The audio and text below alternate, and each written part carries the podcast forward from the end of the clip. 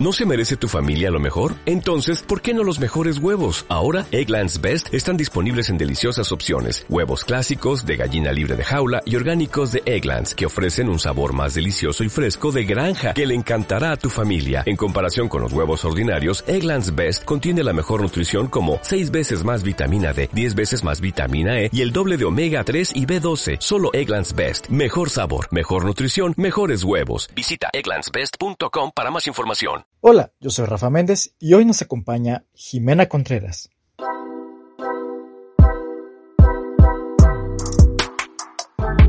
Esta gratificación inmediata a la que estamos acostumbrados eh, y creo que eso es algo por lo que faltan tantos años para jubilarnos, por lo que se puede dejar un poquito, un poquito de lado o postergar esa, esa decisión.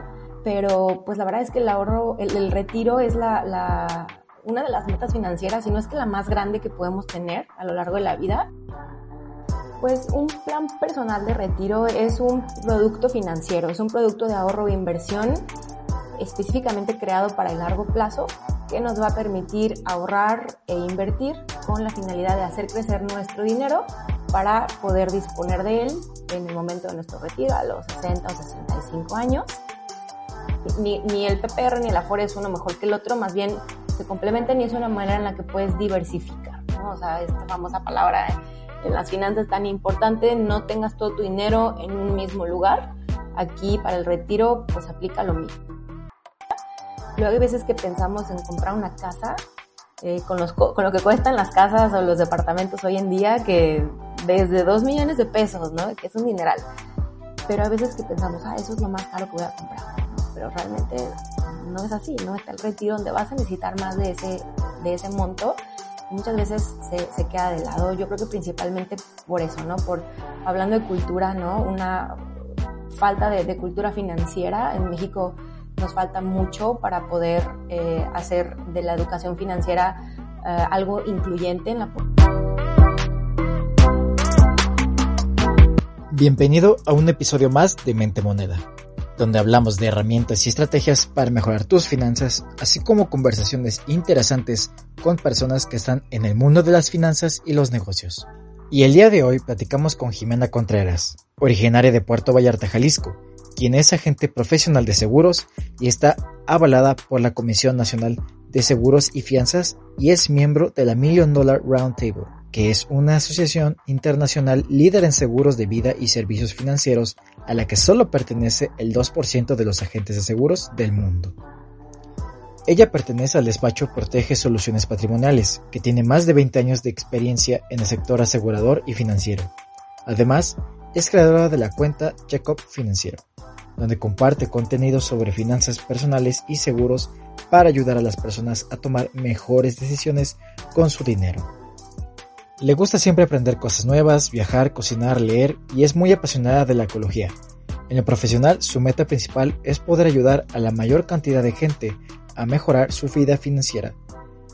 Y en lo personal, quiere fundar un centro ecológico y de protección animal en su ciudad.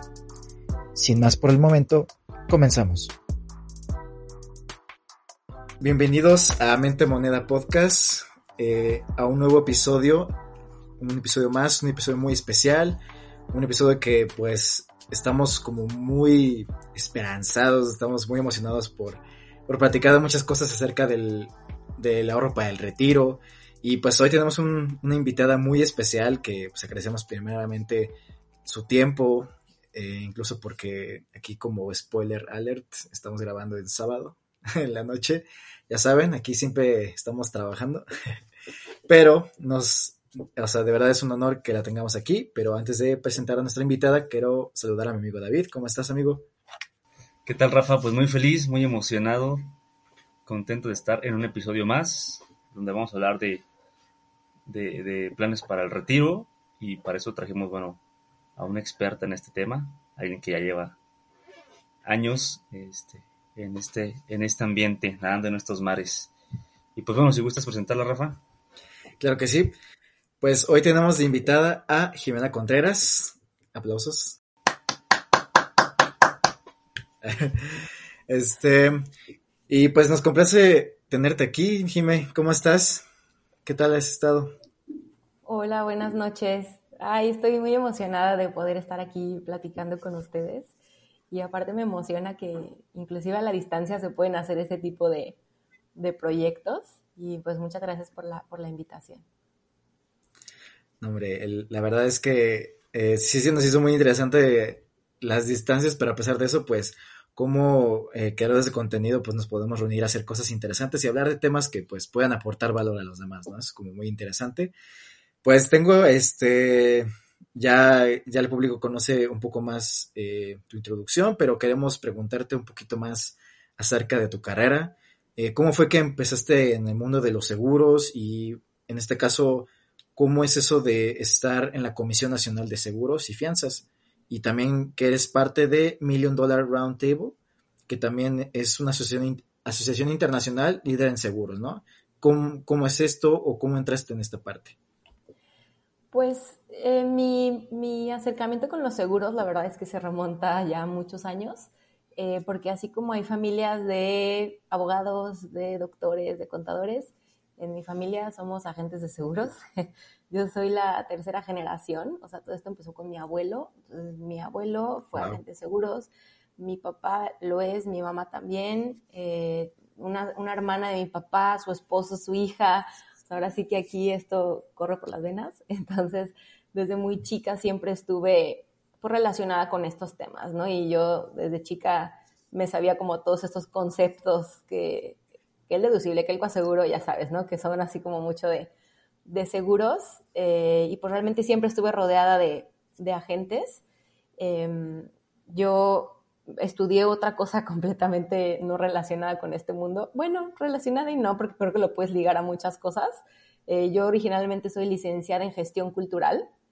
Eh, y bueno, ahora sí que la cultura es todo lo que nos rodea, ¿no? Y todo lo creado por, por el hombre y claro que las finanzas son una parte fundamental de la cultura de cualquier país, ¿no?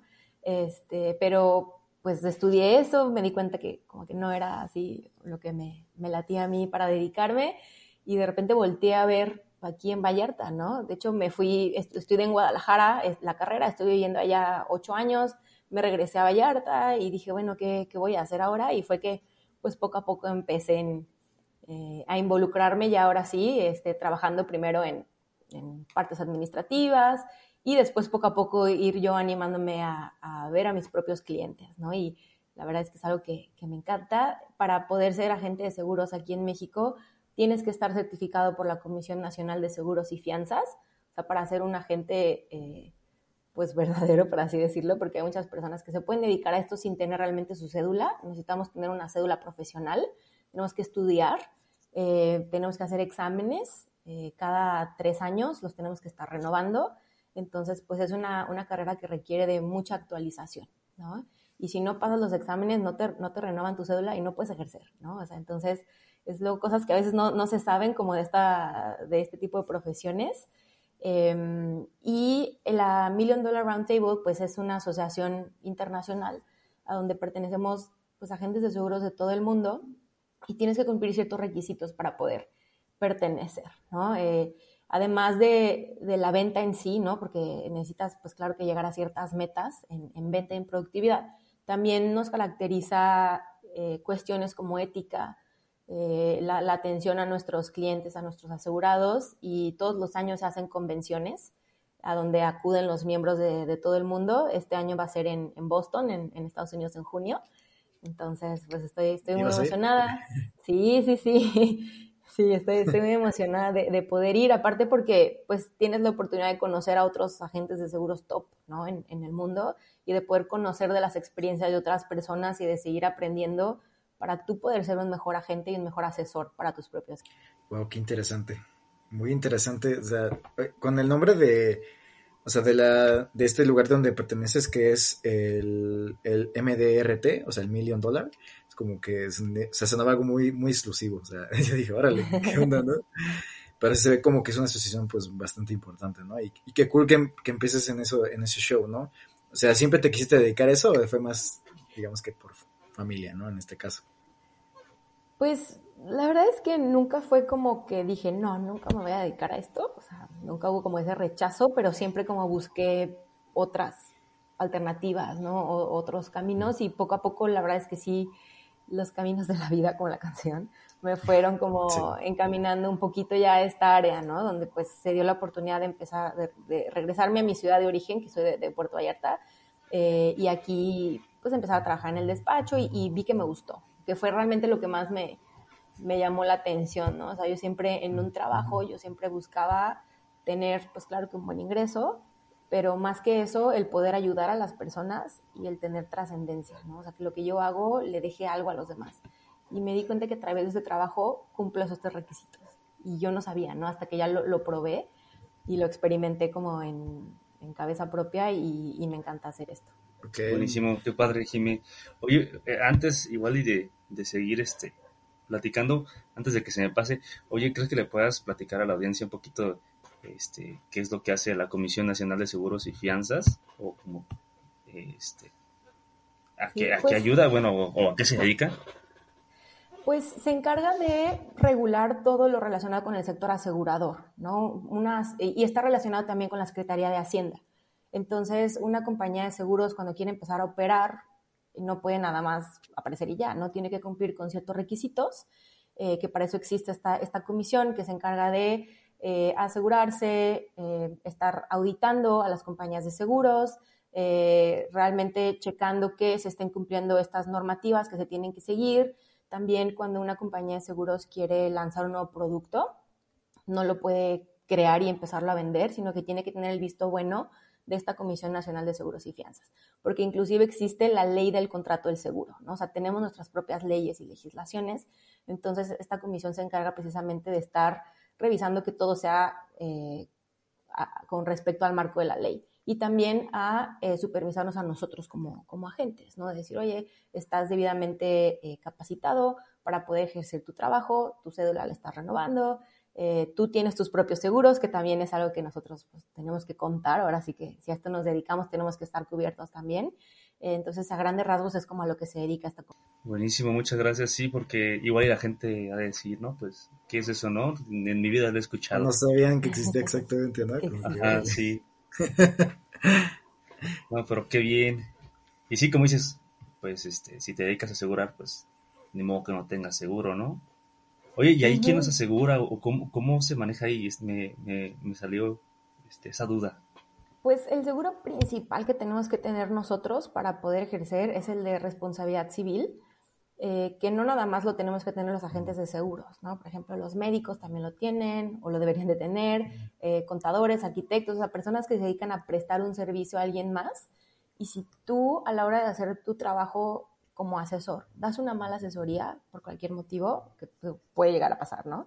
Este, y te equivocas y esa equivocación le representa a tu cliente una pérdida económica, entonces ese seguro entra para que pues le puedas pagar, ¿no? O sea, para que tu cliente esa pérdida que tuvo por una mala asesoría eh, pueda, pueda resarcirse, igual que, que, un médico, ¿no? Que un abogado, oye, una mala asesoría, eh, perdí el caso por esto, bueno, pues yo debo tener un seguro de responsabilidad civil. Ese es el principal seguro con el que nosotros contamos en, lo laboral, pues, y de manera independiente, pues claro que pues, tenemos nuestros seguros eh, de gastos médicos, de coche, de casa, este, de retiro y de, pues, infinidad de cosas de acuerdo a la situación de cada quien. Pero el de responsabilidad civil es el que es obligatorio y el que la comisión precisamente se asegura que lo tengas y que lo tengas vigente y que además lo estés actualizando, ¿no? Año con año. Buenísimo. Pero ese con quién lo contratan? O sea, ¿con otro seguro ah. o hay un seguro nada más que, o sea, hay una sola organización que se dedica a ese tipo de seguros? No, realmente hay muchas compañías aseguradoras, eh, hay más de 100 en México, eh, y tú puedes, no, no, todas tienen los mismos seguros, pero tú puedes ir quizás con la que tú trabajas y si tienen responsabilidad civil, lo contratas ahí, ¿no? No es como que un requisito con una compañía en particular, simplemente que cuentes con este seguro. Ya, buenísimo. No, pues creo que es algo que muchos de aquí no sabíamos, la verdad voy a alzar la mano y sí, yo desconocía de, este seguro y que uno que me dices por qué este, lo voy a tomar en cuenta para, para un futuro, porque sí, uno nunca sabe qué puede pasar, como dices, algún detallito que se te, que se te escape y ya fue este, una, una mala mala asesoría. Eh, y más, y más, por ejemplo, nosotros que somos contadores, no, pues con estos cambios que hay eh, fiscales a cada rato, sí, sí sería muy buena opción contar con, con ese seguro. Sí, totalmente. Totalmente de acuerdo. Muy interesante. Sí, yo creo que sí, en un futuro nos podría servir bastante bien. Pero bueno, pasando al tema del retiro, ahora para el retiro, pues, no sé, eh, primero, ¿tú qué piensas en este caso de por qué ahorrar para el, para el retiro, no? Eh, es una persona, perdón, perdón, es una pregunta muy, este, muy general, pero digamos que, pues, no, o sea, las estadísticas en México, pues, no favorecen mucho este, este tipo de ahorro, ¿no? Eh, muchas veces, pues, solo creen que es el Afore, pero también las aseguradoras te pueden dar un plan personal para el retiro.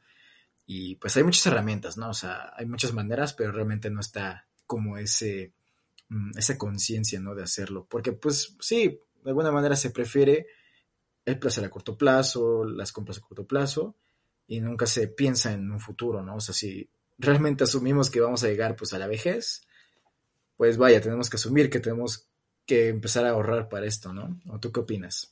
Sí, totalmente. La verdad es que el, retiro muchas veces, cuando hablamos de finanzas personales, queda un poco de lado en, muchas ocasiones. O sea, muchas veces pensamos que, que, el retiro, bueno, que las finanzas personales son mi presupuesto, ahorrar, este, no sé, saber usar mi tarjeta de crédito, pero todas estas cosas son más a corto plazo, ¿no? O sea, e, esta gratificación inmediata a la que estamos acostumbrados eh, y creo que eso es algo por lo que faltan tantos años para jubilarnos, por lo que se puede dejar un poquito, un poquito de lado o postergar esa, esa decisión. Pero pues la verdad es que el ahorro, el, retiro es la, la, una de las metas financieras, y no es que la más grande que podemos tener a lo largo de la vida.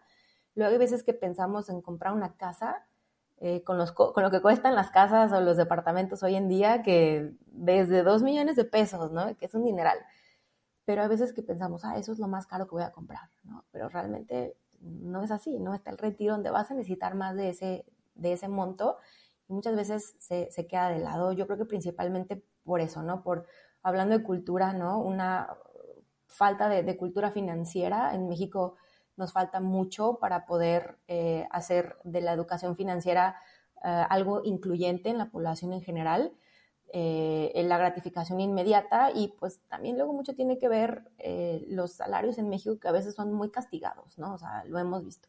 Hay muchas veces que las personas dicen, es que no me alcanza para ahorrar. Y sí es cierto, hay muchas personas a las que no les alcanza. Si dices, oye, apenas me alcanza el día de hoy, ¿cómo me voy a preocupar por mi yo viejito, ¿no? Si no puedo el día de hoy. Entonces, creo que esos son como algunos de los factores que muchas veces nos, nos impiden el empezar a ahorrar para el retiro. Fíjate que tocaste un tema que es, es, una realidad y más hoy en día, donde dices que eh, los sueldos pues no alcanzan y, y, es cierto, o sea, hoy en día tenemos una inflación del 7%, subió todo, pero menos el salario. Entonces, y si subió, no subió eh, ese 7% o para cubrir la inflación, subió por debajo de la inflación. Entonces te sigue, te sigue saliendo más caro todo. Entonces eso sí es, es algo que, que, es una realidad, al menos hoy, hoy en día aquí en México. Esperemos que, bueno, en un futuro, pues ya este, las, las autoridades encargadas de eso, pues mejoren, mejoren esos, eh, esos porcentajes, ¿no? Para, para poder ahí nivelar y para que también la, la gente, pues, tenga una mejor calidad de vida ahorita y en un futuro, porque al final de cuentas también tu calidad de vida en el futuro va a depender de, de tu fondo de ahorro para el retiro. Sí, totalmente de acuerdo. Son, son cosas que se tienen que estar pues regulando y actualizando con el tiempo. Y aparte, o sea, como bien mencionabas, ¿no? O sea, México está entrando en un periodo de esta inflación en el que pues las cosas son más caras, el salario no sube, entonces pues básicamente no estamos como en las mejores condiciones. Pero eh, pues algo que aprendí es que mm, realmente pues puedes aportar un poquitito, aunque sea, ¿no? Digamos que sí, eh, sí me es algo muy curioso de que hay países que no se, que tras la pandemia no se preocuparon por su economía, pero aquí en México sí, porque la gente vive el día, ¿no? Entonces realmente no hay una cultura de previsión, no hay cultura exactamente como decías, ¿no, Jime? ¿Cómo me voy a preocupar de mi yo de grande en la vejez si no me puedo ocupar de mí hoy en día, ¿no? Entonces digamos que es un problema de base en el que pues no hay educación y digamos que sí, pues no hay, no esta manera de conseguir más recursos, ¿no? Es un problema. Y bueno, Jime, platícanos qué, qué son los planes personales para el retiro. ¿Por qué son tan importantes para, para la gente? Pues un plan personal de retiro es un producto financiero, es un producto de ahorro o inversión específicamente creado para el largo plazo que nos va a permitir ahorrar e invertir con la finalidad de hacer crecer nuestro dinero para poder disponer de él en el momento de nuestro retiro, a los 60 o 65 años, y que podamos tener un ingreso seguro de donde podamos recurrir para mantenernos y poder tener este famoso retiro digno, ¿no? Que le llaman, que no es más que pues tener una buena calidad de vida y, disfrutar después de habernos pues partido el lomo, ¿no? Durante tantos años trabajando, poder decir, oye, ya en mi época de descanso no me tengo que preocupar por problemas económicos, ¿no? Entonces un plan personal de retiro precisamente te ayuda a pues crear un fondo de dinero para ese momento de la vida. Oye, y esto, estos planes, eh, llegando a los 65, 60, la edad que te retires, este, digamos, ahora sí que retiras tu dinero de, ese plan de inversión o lo puedes mantener o, o, ahí cómo funciona más o menos.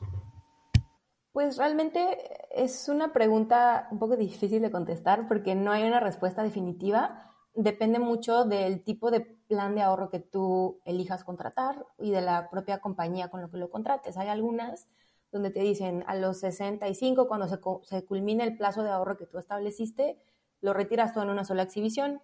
Hay otros donde te dicen puedes hacer retiros parciales o hay otros donde te dicen puedes optar por tener como rentas vitalicias, ¿no? Entonces todos los meses estás recibiendo una cantidad de dinero. Por eso es que realmente opciones de ahorro hay, hay muchas. Oh, ya, ya, buenísimo. Entonces me imagino que, por ejemplo, si la gente quisiera mantener como su dinero en, en algún tipo de fondo de inversión, ya sería otro tipo de instrumento, ¿no? Sí, ahora sí que instrumentos de inversión hay muchos. los, que está, los que están hechos especialmente para el retiro eh, tienen ciertos candados como en la edad o en los plazos y en las formas en las que retires. Si tu objetivo es invertir, pero no necesariamente para tu retiro, puedes considerar hacerlo en algún otro fondo de inversión, ¿no? Donde también eh, las formas en las que puedes hacer tus disposiciones pueden cambiar y que puedas encontrar la, opción que se adapte a lo que tú estás buscando. Sí, exactamente. Y ojo aquí nada más porque, digo, no nos gustaría que, confundan, porque puede pasar, lo que es este plan para el retiro con el Afore. Digo, son, son parecidos, entre comillas, parecidos, pero este, tienen diferencias no, no sé si, si, puedes explicar un poquito de las diferencias que haya entre el Afore y los planes, porque a lo mejor puede existir esa confusión dentro de, nuestra audiencia, Sí, tal cual. Eh, realmente el propósito de ambas es el mismo, ¿no? Es el hacer crecer tu dinero eh, para tu retiro, pero las Afores, bueno, la palabra Afore significa administrado de fondo para el retiro, ¿no? Que igual pues se va a encargar de resguardar el dinero de todos los trabajadores que estamos dados de alta en el IMSS y en el ISTE. Entonces, de alguna manera, el Afore está más ligado con como el gobierno eh, y los planes personales de retiro son independientes con una empresa en particular, como pueden ser compañías de seguros. Todas las personas que en algún momento fuimos dados de alta en el IMSS o en el ISTE desde aquel primer trabajo, ya seguramente tenemos cuenta de, Afore, ¿no? Entonces, eh, es por ley que, que debemos de contar con ella y un plan personal de retiro no. Eso se contrata de manera individual y voluntaria. Entonces esas son como algunas eh, diferencias en cuanto a cómo se crean, cómo funcionan, otras pues diferencias importantes que hay entre una y otra. Em, es que en el, en el Afore, por ejemplo, las aportaciones, como quizás algunos de ustedes que nos escuchan ya saben, es que son eh, tripartitas, ¿no? O sea, eso significa que no nada más yo estoy aportándole a mi Afore, sino que también lo está haciendo mi patrón eh, y también el gobierno federal. Entonces, entre, entre los tres, estas tres figuras, se aporta el 6.5% de, de nuestro ingreso para, para el retiro. Em, y a diferencia, pues en un PPR eres tú de manera individual, ¿no? Quien, quien hace las aportaciones. Sí, exactamente. Oye, y ahí nada más, este, las aportaciones, si uno quiere dar una mayor aportación, ¿no hay ningún problema o va dependiendo de cada plan? Eh, sí va a depender.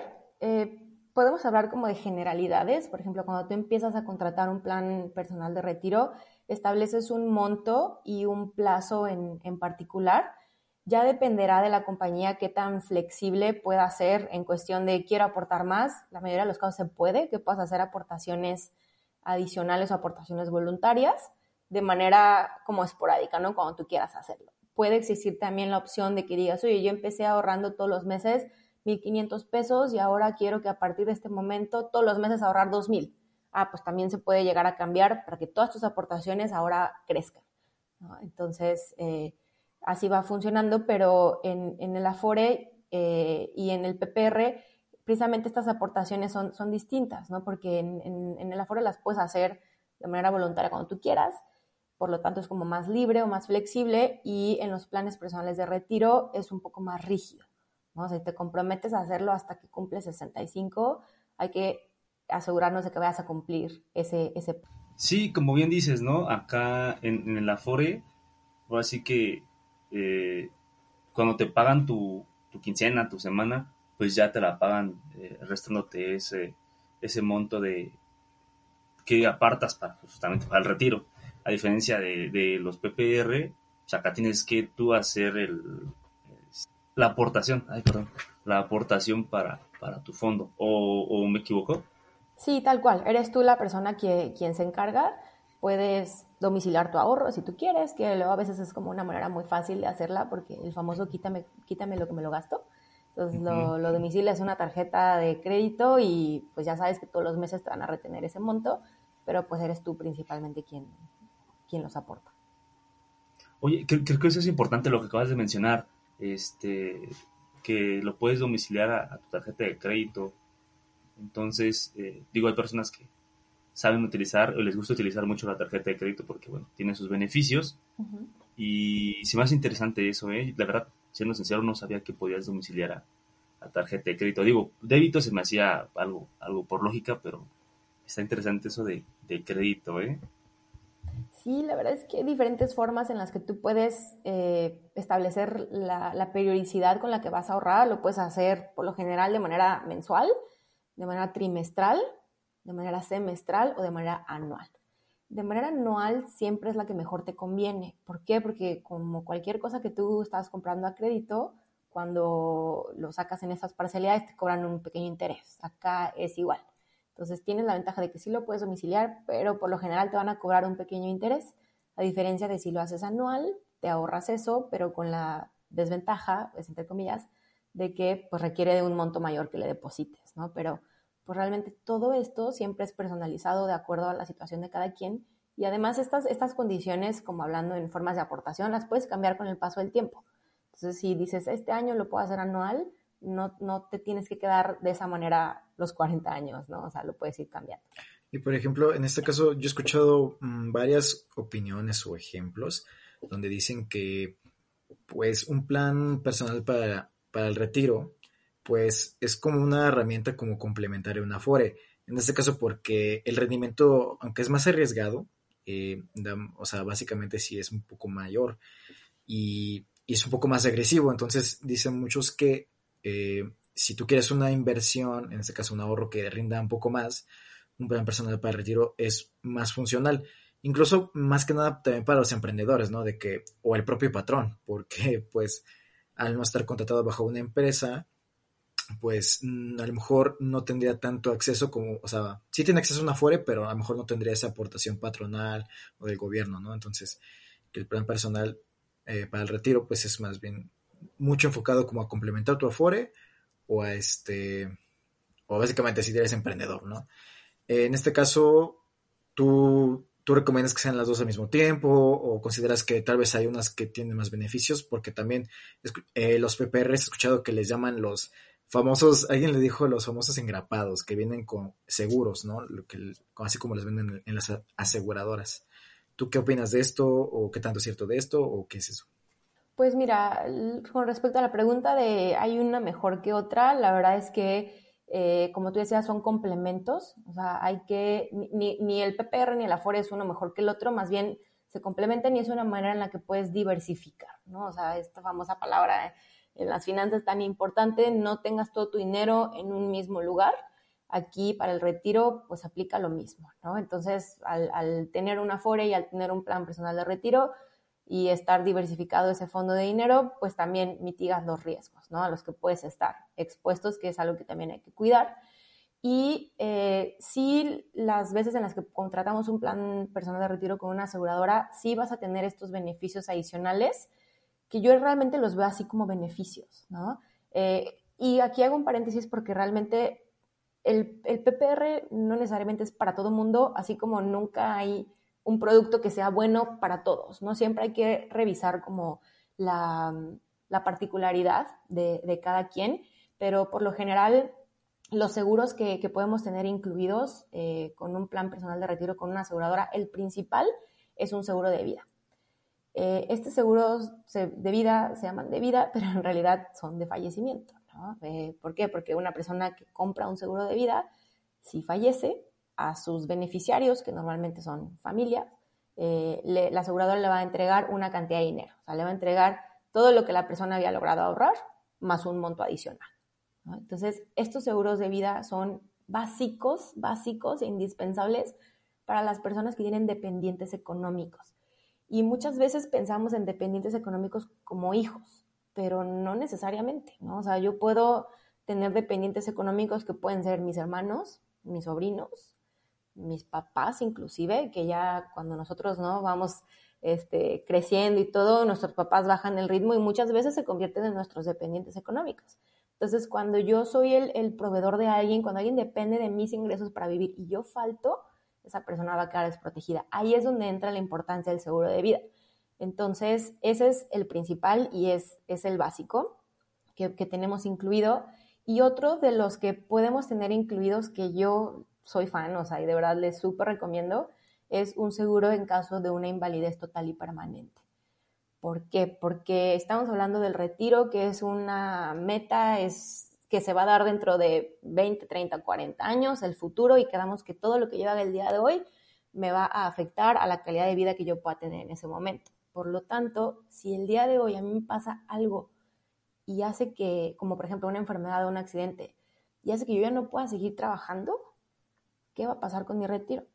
Claro que va a pasar a un segundo plano porque de nuevo voy a voltear a ver el presente. ¿Cómo me mantengo hoy si ya no puedo trabajar? Y pues el retiro o se va a postergar o ya no se va a poder hacer como yo lo tenía planeado. Pero cuando tienes una cobertura con un seguro de invalidez total y permanente, en el momento en el que ya no estamos habilitados para trabajar, o sea, hablando de poder perder la vista, por ejemplo, ¿no? Ya no poder caminar, escenarios a los que realmente todos y todas estamos expuestos en el día a día, por más que te cuides y comas súper bien y seas bien fit y te fijes por cuando cruzas la calle, ¿no? O sea, realmente todos estamos expuestos. Entonces, si a mí me llega a suceder uno de estos escenarios ya no puedo seguir trabajando, ahí a mí la compañía aseguradora me va a entregar un monto de dinero, una suma asegurada. ese monto, pues claro que va a depender, ¿no? De cuánto aportas tú y todo, pero es un dinero que tú vas a tener ahí para que puedas seguir solventando los gastos que van a seguir estando, ¿no? A pesar de que ya no puedas trabajar. Y en muchas ocasiones hay una cobertura adicional que se llama exención de pago de primas por invalidez. Eso significa que además de que cobras este monto por invalidez, si a ti todavía te quedaban años pendientes del contrato, que son contratos largos, es decir, no yo tengo esta invalidez en el año 2, bueno, los, todos los años que me faltaban yo ya no los voy a aportar. Ahí es donde entra esta cobertura y en ocasiones hasta se puede quedar garantizado el retiro, sin más aportaciones de tu parte. Entonces, o sea, sí luego se dice de que, ah, es que trae seguros incluidos, o sea, sí, pero sí, sí son muy buenos, ¿no? O sea, no, no es como humo que ahí está, sino que sí realmente tienen un buen, un buen beneficio. Inclusive hay algunos tipos de planes de ahorro eh, donde puedes incluir, dependiendo, pero algunas coberturas hasta de salud, ¿no? De que digas, oye, en caso de que te lleguen a diagnosticar cáncer, insuficiencia renal o alguna enfermedad así ya más fuerte, te entregamos una cantidad de dinero. ¿Para qué? Pues para que tengas liquidez para solventar esos gastos de salud. Entonces, hay personas a las que no les agrada eso y dicen, no, yo no, yo no, yo no quiero incluirlas, adelante, se vale. Pero hay quienes dicen, oye, está padrísimo, yo quiero tener también esa alternativa. Tengo una duda porque muchos decían que mm, si tú dejabas, por ejemplo, de hacer tus aportaciones al plan personal para el retiro, el, eh, y digamos que no estás pagando como el seguro o algo así, el dinero que tú aportaste para tu retiro se usa para pagar el seguro, en este caso. ¿Es cierto eso? Pues es que realmente va a depender de cómo, de las condiciones del plan que tengas. O sea, aquí no, no podemos hablar como de de que una sola respuesta aplica para todos los escenarios. Eh, hay algunas opciones donde aplica esto de la extensión de pago de primas, donde dices, ok, yo tengo esta invalidez, me faltan 15 años, yo ya no aporto ni un peso, y aún así a mí me garantizan que me van a entregar un monto más adelante. Esa es una alternativa. Hay otra donde te dicen, eh, ya no puedes aportar por, por invalidez, ok, ya no aportes más, pero hasta ahí, o sea, yo ya no te voy a dar más dinero para tu retiro. Si tú lograste ahorrar 3 millones de pesos, por ejemplo, hasta ahorita que tienes esta invalidez, solamente vas a contar con esos tres, ¿no? Entonces, va a depender realmente eh, de las famosas como letras chiquitas, ¿no? Que siempre hay que, hay que conocer y va a depender del producto y de cada compañía. Oye, este, no, pues qué, interesante saber todo esto. La diferencia entre uno y otro, yo lo veo así. Es como cuando vas a comprar ropa. Cuando, cuando contratas tu Afore es como si fueras a una, a una tienda normal, a una marca normal, y sabes que aquí nada tenemos chica, mediana, grande, es lo que hay. Y pues bueno, lo compras la que mejor pues te quede, ¿no? A diferencia del PPR, es como ir como un sastre. Es, es, ir como un sastre, porque ahí te va a hacer tu plan a, tu medida, lo que necesitas. Igual, y más que nada, ¿sabes por qué, por qué lo, lo, lo veo así? Porque me imagino que mucha gente ha de estar pensando, oye, ¿y dónde gano más dinero? y dónde me va mejor en rendimientos, porque creo que esa es una pregunta que a todos nos ha, nos ha tocado escuchar, a nosotros que manejamos un poquito de todo este, de esta información. A mí sí me ha tocado muchas veces, oye, ¿cuál es la mejor inversión? Oye, ¿dónde invierto? Oye, ¿dónde gano más? Oye, es, es, esa pregunta es muy, muy recurrente y bueno, también creo que este ejemplo puede responder esa pregunta donde sabes que si vas con el sastre, pues te va a hacer tu traje a la medida, te va a tomar tus medidas. Eh, en este caso, bueno, será para el PPR, pues tus rendimientos van en función de qué tan, qué tan dispuesto estás a, tener esos riesgos para tu, para tu retiro, que lo más recomendable es que no sea, este, pues, eh, planes muy, muy, con un alto riesgo. O, digo, no sé, ahí, ¿qué, qué, puedes complementar tú, Jimé? O, que me puedes corregir porque te digo que no sé qué tanta incoherencia dije ahí. No, sí, tal cual. Respecto a lo que dices de, de la ropa, totalmente de acuerdo. Sí hay ciertas generalidades, pero sobre esas generalidades las vamos adaptando a cada quien, ¿no? Eh, no, no, no es lo mismo un plan de ahorro para el retiro para alguien que tiene 20 años que para alguien que tiene 30, 40, 50. Podemos ahorrar cantidades diferentes, podemos querer ahorrar por plazos distintos, que esa es otra. O sea, los planes personales de retiro sí se crearon con el retiro en mente, por lo tanto la idea sí es ahorrarlo hasta los 65 años, pero yo en el día a día, en las asesorías que tengo con mis clientes, muchos me dicen, oye, me da pavor comprometerme con 40 años de aportaciones, ¿no? Y si no puedo mantenerlo, de la pandemia yo no me la esperaba, ¿no? Y no tenía, ¿cuánta gente no tenía ahorros, ¿no? O sea, ¿cuánta gente no perdió su trabajo? ¿Qué va a pasar? Oye, sí quiero, pero me da miedo. Y también para esas personas hay alternativas, ¿no? O sea, hay cierto tipo de instrumentos que no son tal cual planes personales de retiro, pero que te pueden ayudar también para eso y que puedes empezar comprometiendo solo por 10 años si tú quieres.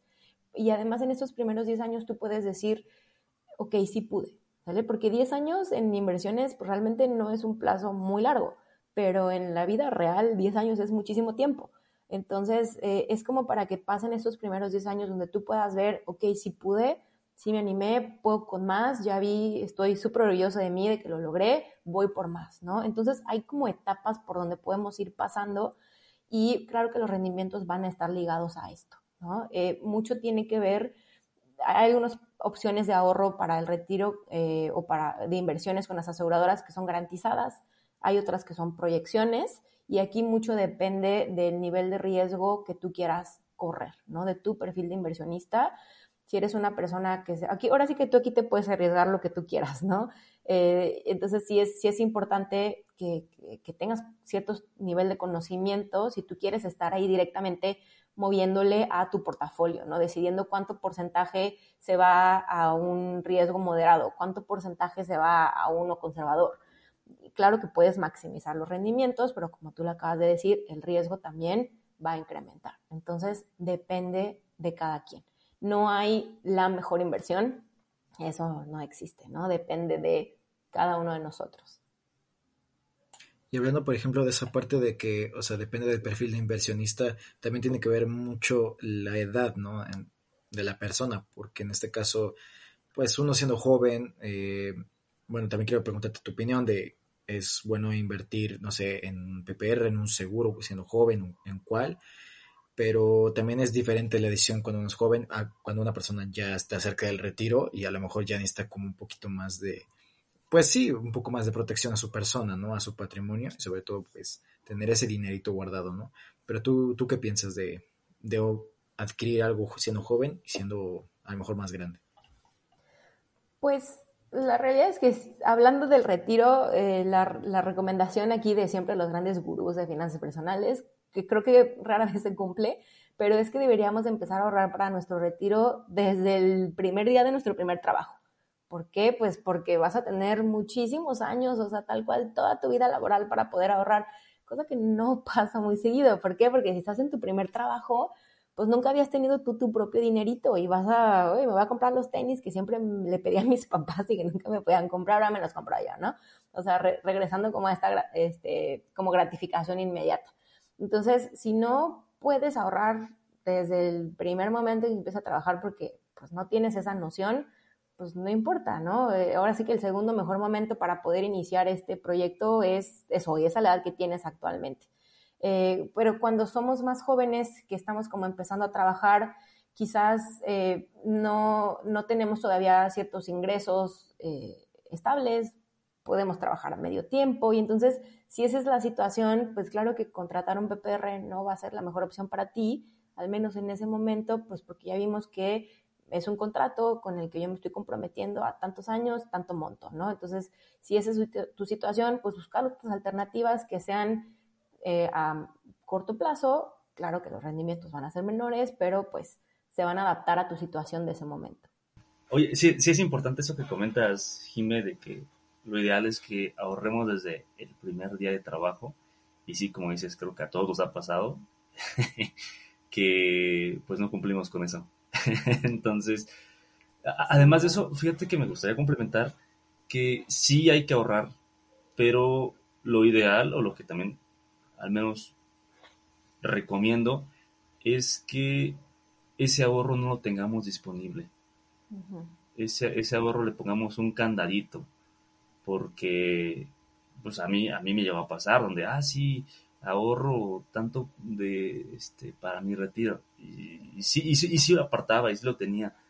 Pero ¿sabes qué pasa? Que pasan emergencias, o te endeudas de más, o no manejaste bien tus finanzas, y dónde saco el dinero? Bueno, tomo de ahí, ya después lo repongo.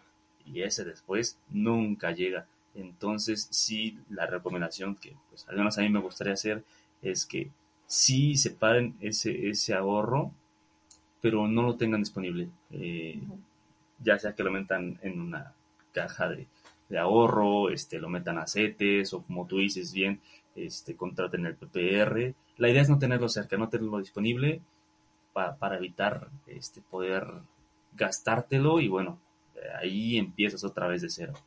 Y, ese, es, retroceder.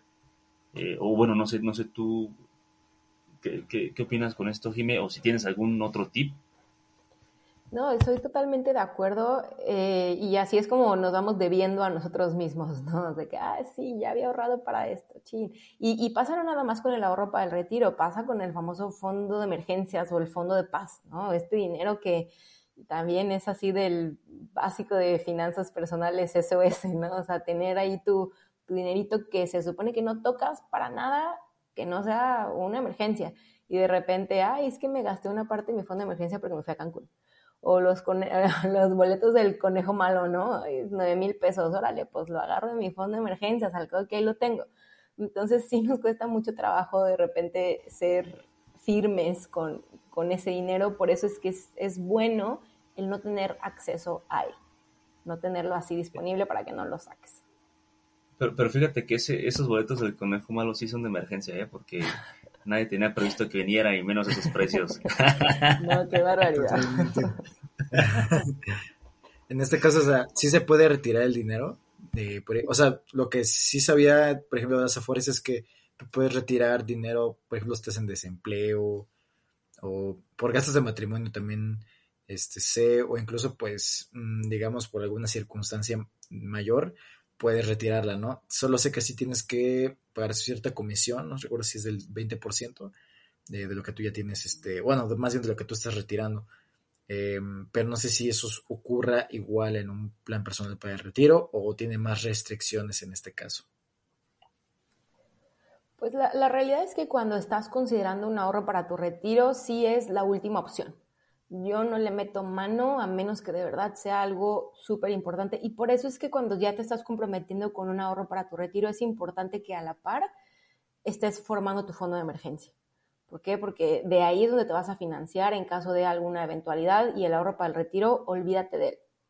Eh, sí pudieras llegar a meterle mano, pero no es lo ideal y como no están hechos considerando que tú les vayas a sacar dinero, te van a penalizar. Esas penalizaciones, pues claro que son económicas, ¿no? Y va a depender igual del tipo de producto al que eh, tú hayas eh, contratado. Hay algunos donde te dicen, es que dependiendo de cuándo canceles, yo no te voy a regresar nada. ¿no? ¿Por qué? Pues porque tú estás incumpliendo con el contrato que firmaste. No es una cláusula donde tú sabías y tú incumples, pues bueno. Hay otros donde eh, sí te penalizan, pero dependiendo del año en el, que, en el que canceles, te van a regresar solo una parte. 40%, 50, 60, va a depender del año. Eh, y con los, los PPRs, eh, como los PPRs pueden ser deducibles, también está esta penalización, ¿no? O sea, los deduzcas o no, tienen esta, ahora sí que este beneficio fiscal. Y entonces, cuando tú necesitas sacar dinero antes de los 65 años, eso ah, se va a considerar como un ingreso, ¿no? Entonces vas a tener que pagar impuestos sobre ese dinero y te van a poder hacer una retención como hasta el 20%. Entonces, es ahí donde tenemos que hacer como este hincapié en los plazos. ¿Estás segurísimo que lo vas a dejar hasta los 65 y que lo vas a deducir? Va, PPR. No estás seguro, vamos por otro que sea a un plazo también largo, pero que no sea hasta tus 65. Entonces, te digo, va respuestas como muy así bien, bien largas, pero es que no es como que un sí o un no, ¿sabes? Es siempre, siempre va a ser depende. Sí, claro, porque, o sea, sobre todo eso de que pues te vas a ir más caro sacar ese dinero. Claro. O sea, si querías pagar el conejo malo, pues ya te va a alcanzar la mitad por los impuestos que tenías que pagar, ¿no? Por retirarlos, ¿no? Sí son muchas trabas y digo, por algo a lo mejor suceden porque, digo, como último recurso, pero no, no conviene nada, ¿no?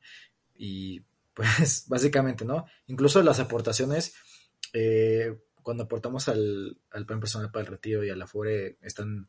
Eh, según yo, ya están 100% deducibles, si no mal me equivoco, o todavía siguen con ese eh, tope de hasta 5 más elevadas al año, que aproximadamente yo creo que son como 150 mil pesos. No sé si estoy en lo correcto, ¿o tú sabes? Sí, que estoy como en el mismo entendido. Ah, ok, perfecto, estamos en el mismo canal. este, sí, sí yo, yo, también tenía esa idea, pero no recordaba porque hicieron una reforma últimamente, entonces por eso no, no estaba tan bien actualizado en esta parte. Pero bueno, ahí está el dato. No, y además, aunque a la FORE, como tú decías, sí puedes hacerle retiro solamente por uh, desempleo y apoyo de matrimonio, la verdad es que también debe ser el último recurso, porque, pues, por esta, esta, este, esta comisión ¿no? que, que, mencionabas y además porque, pues, tú solito estás poniendo este, el pie, porque evidentemente el dinero que tú sacas va a repercutir en que a la hora de que tú te vas a jubilar, pues tu pensión también va a ser menor. Y oye, Jime, este, platícanos un poquito de eh, en qué tipo de instrumentos financieros eh, invierten las, las PPR y las AFORES, porque imagino que también de ahí depende pues la diferencia entre eh, los rendimientos que obtienes de la AFORE y, y el rendimiento que obtienes del PPR. Sí, eh, en realidad pueden llegar a invertir como en lo mismo, solo que sí varía eh, la estrategia, ¿no? Entonces, eh, cada Afore realiza sus respectivas inversiones a través de las CIEFORES, que son sociedades de inversión especializadas en fondos para el retiro. Eh, estas CIEFORES, estas estrategias las, las, desarrolla un grupo de especialistas que pues a su vez están como regulados por la CONSAR para asegurarse que pues todo se lleve a cabo de acuerdo a la ley dentro de este marco legal y todo, pero pueden invertir en deuda gubernamental, eh, pueden invertir en acciones ¿no? nacionales e internacionales, en, eh, en otros países, eh, en, en, fibras, en no sé, este, ay, se me fue el nombre, en materias primas, ay, bueno, ahí me trabé, lo pueden editar. este, pero realmente tú no tienes como ese control eh, sobre en dónde se invierte tu dinero.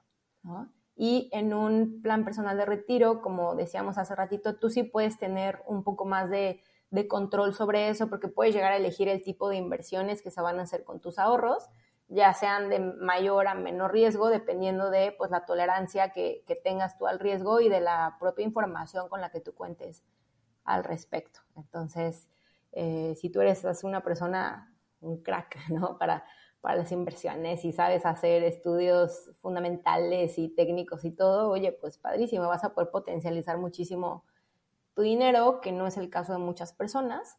Eh, pero pues para eso también eh, hay unas aseguradoras que ya tienen como ciertos fondos armados, donde tú nada más dices, ah, bueno, yo soy como más conservador, a mí pónganme todo, todo en el conservador, ¿no? Ah, ok, se vale.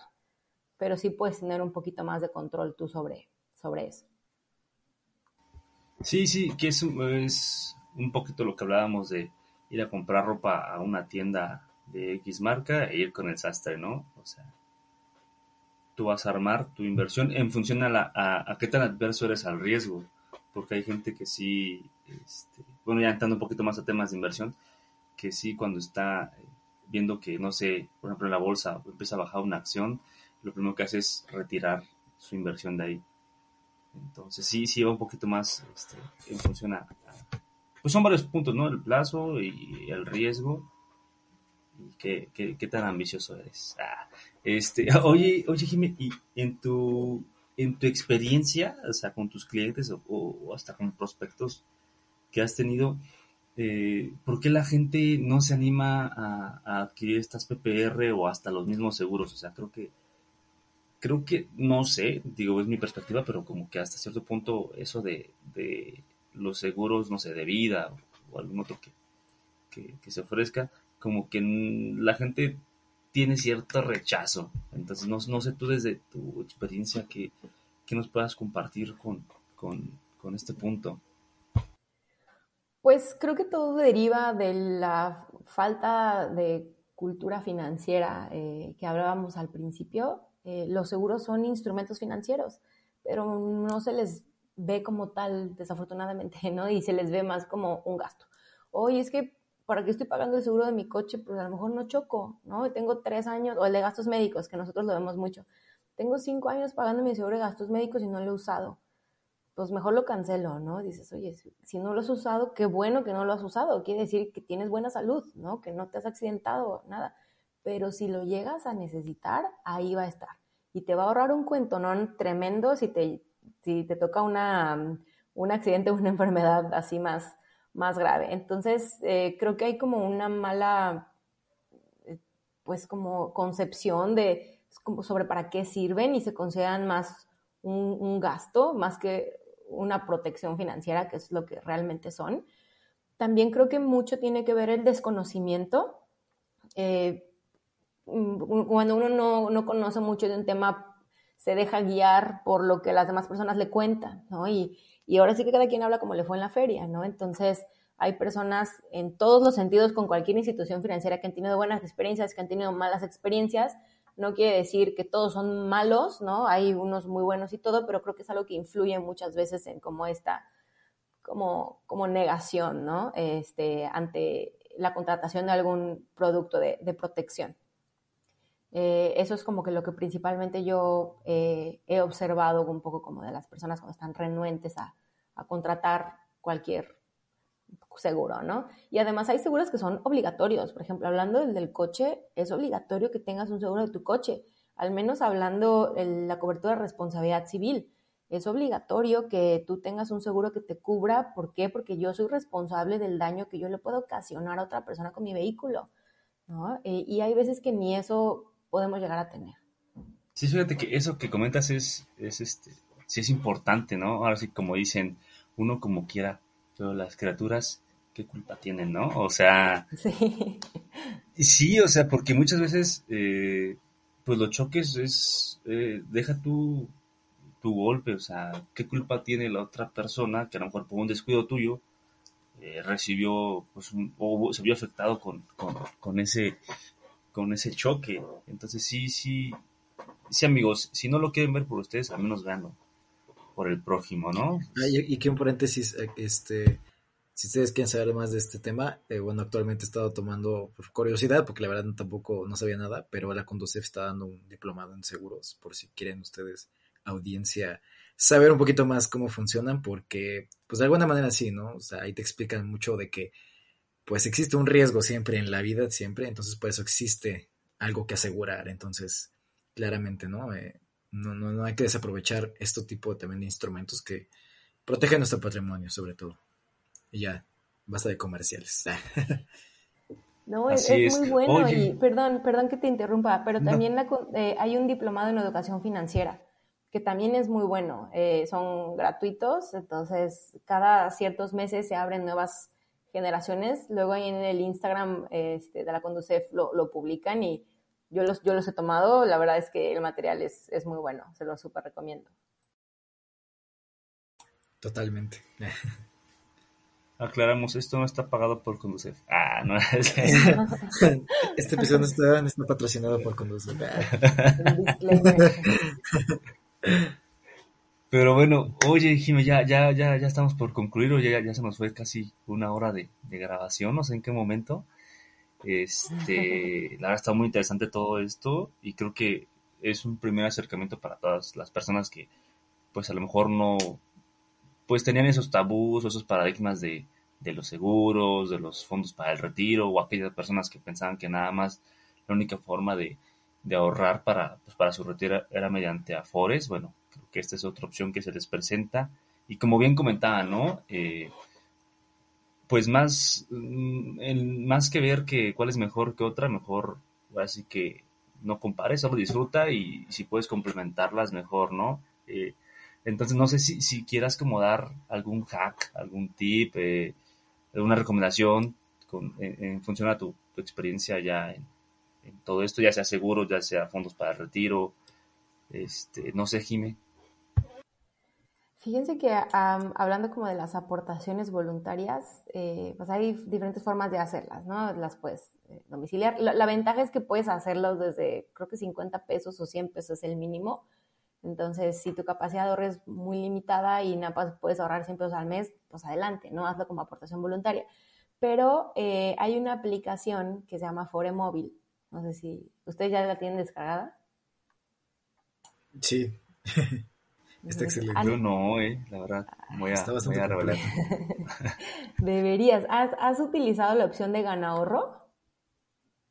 Sí, justamente esa. Y incluso también has usado la de millas para el retiro, que se me hace como muy cool. O sea, de eso de que compras y pues a la vez puedes ahorrar para tu retiro, ¿no? En este caso. Sí, yo creo que esos son como mis tips, así, en, especial como gana ahorro, porque es como ahorrar sin que te cueste. ¿Cómo funciona? Funcionan como las tarjetas de crédito que tienen cashback, ¿no? O sea, tú compras algo con tu tarjeta y te generan puntos, ¿no? Esos puntos son gratis que después tú puedes cambiar por dinero o hay algunos bancos que hasta lo puedes retirar en efectivo.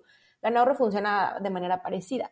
Entonces, en la aplicación de Afore Móvil está esa opción te metes y están afiliadas muchísimas empresas. Está Starbucks, está Cinepolis, está este, Spotify, Amazon, así muchísimas, creo que puedes comprar eh, tarjetas de como de recarga de Telcel, o sea, hay muchísimas empresas. Y entonces la diferencia, si tú vas a comprar en Amazon y ya tenías pensado comprarte X cosa, una Alexa, ¿no? En vez de que la compres, a, la pagues en la página de Amazon con tu tarjeta, te vas a tu aplicación de Gana Ahorro, compras una tarjeta de regalo de Amazon de ahí mismo de la aplicación, que te va a costar, por ejemplo, mil pesos, ¿no? Entonces compro mi tarjeta de regalo de mil pesos, que a mí me cuesta lo mismo, no van a cobrar más, pero por esos mil pesos que yo me gasté a través de Gana Ahorro, a mí me van a regresar 10 pesos que se van a ir como aportación voluntaria para mi retiro.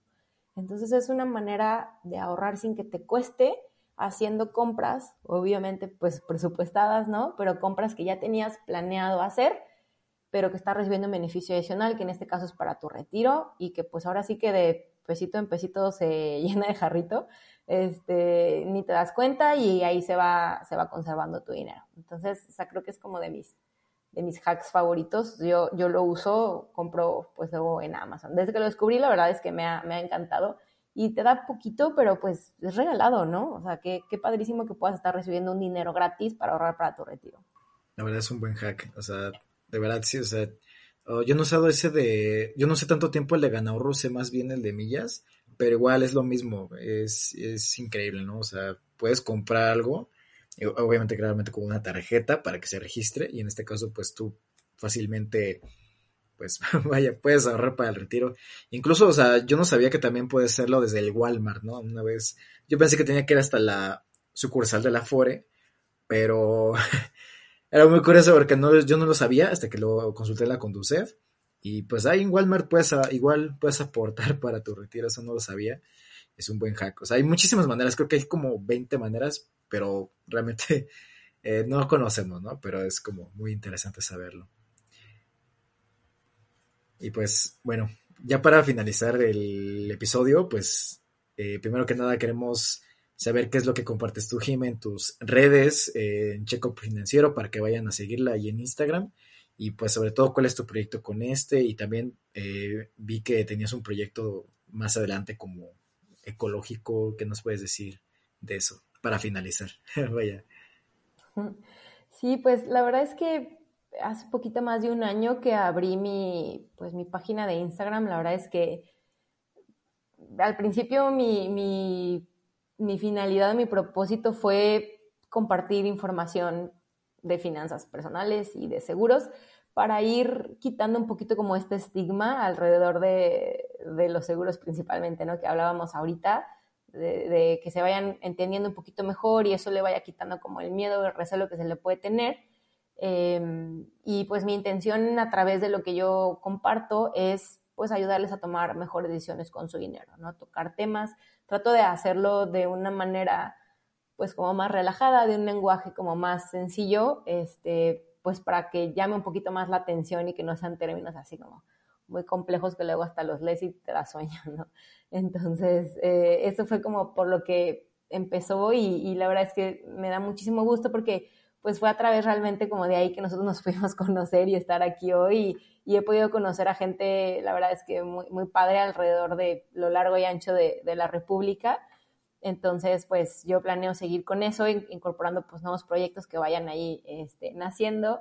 Y en lo personal, la verdad es que soy una persona que me, me apasiona ese tema de la, de la ecología desde, desde chica. De hecho, yo soy vegetariana desde hace cinco años por cuestiones ecológicas, ¿no? Este, tengo mil animales adoptados de la calle, este, entonces en algún momento me gustaría poder tener un centro, eh, aquí en, Vallarta, pues la cantidad de hoteles que hay, eh, el desperdicio de comida es impresionante, ¿no? En, los buffets, bueno, en cualquier hotel, ¿no?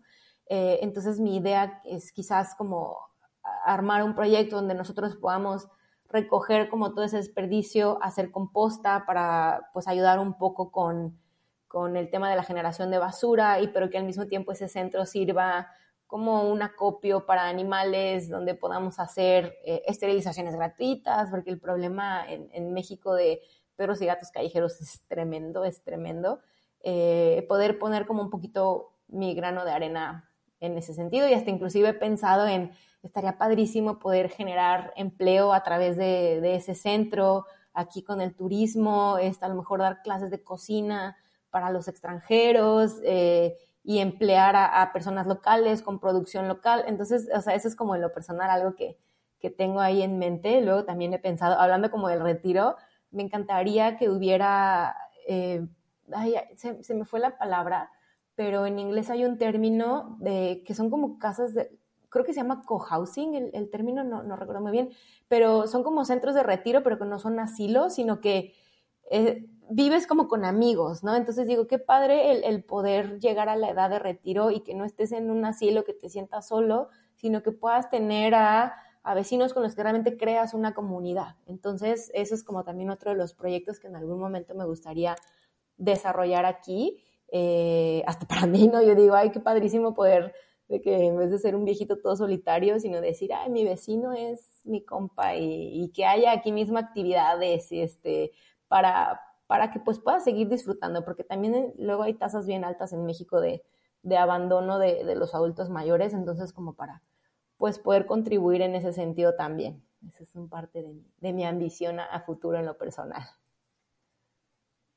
Y lo vas a lograr, Jimé. Vas a ver que sí, es muy interesante tus proyectos y pues de verdad te apoyamos muchísimo en esos proyectos, claramente. Sí, está, está, está, muy padre. Ese, ese último proyecto que comentas, eso sí me interesó. ¿eh? Imagínate, Rafa, tú y yo viviendo ya de viejitos ahí, siguiendo haciendo podcasts para, para la chaviza. sí, toca, ¿eh? Para Oye, sí. Pero, pero, qué buena idea, ¿eh? O sea. Oye, eso nunca lo he escuchado. Qué buena idea esa de. Tampoco, sí. Pues no es un asilo como tal, es, es, una casa. Oye, interesante. De hecho, en, Pues en en Europa que- ya eh, existen y hay algunos en donde no nada más son adultos mayores, sino que hay adultos mayores y hay jóvenes.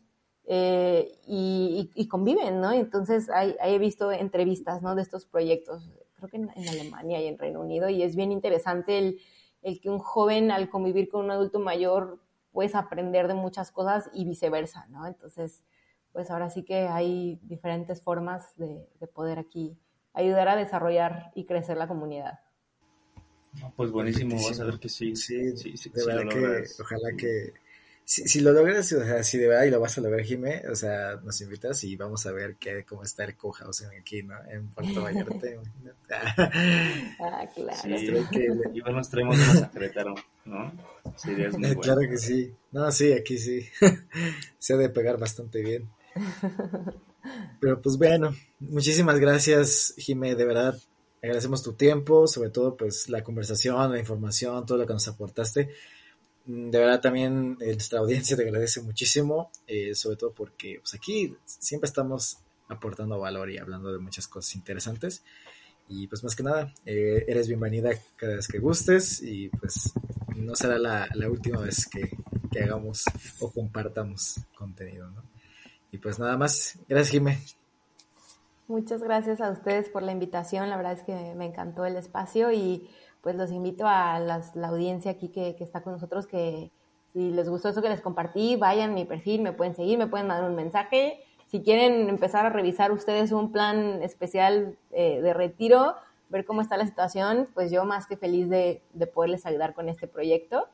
Y pues gracias de nuevo por, por el espacio.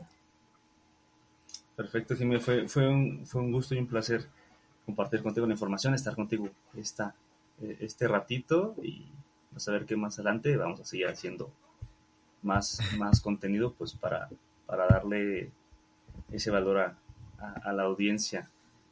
Y Este- pues a ver si nos invitas ahí a, a tus proyectos en, este, de los que tienes, ¿no? Puerto Vallarta. Sí, claro. Faltaba más. Buenísimo. Tus Pues redes, bueno. Jimé, ¿cuáles son, nada más para terminar, tus, tus, Eh, tus redes? Sí, pues me desarrollo principalmente en Instagram. Me, me pueden encontrar como arroba checkup financiero. Eh, ahí me pueden mandar un mensaje y ahí estoy publicando pues contenido de finanzas personales. Perfectísimo. Listo, pues amigo, vámonos. Ah. No nos la- despedimos, no sin antes recordarle a la, La audiencia que la frase, recuerden que la vida es un riesgo carnal, entonces hay que asegurarse y hay que tener nuestro plan para el retiro. Amigo, muchas gracias por invitarme en este episodio. Gracias, amigo, siempre tan inspirador. Y pues, hay que seguir aprendiendo mucho. Muchas gracias, público. Nos estamos escuchando. Hasta la próxima.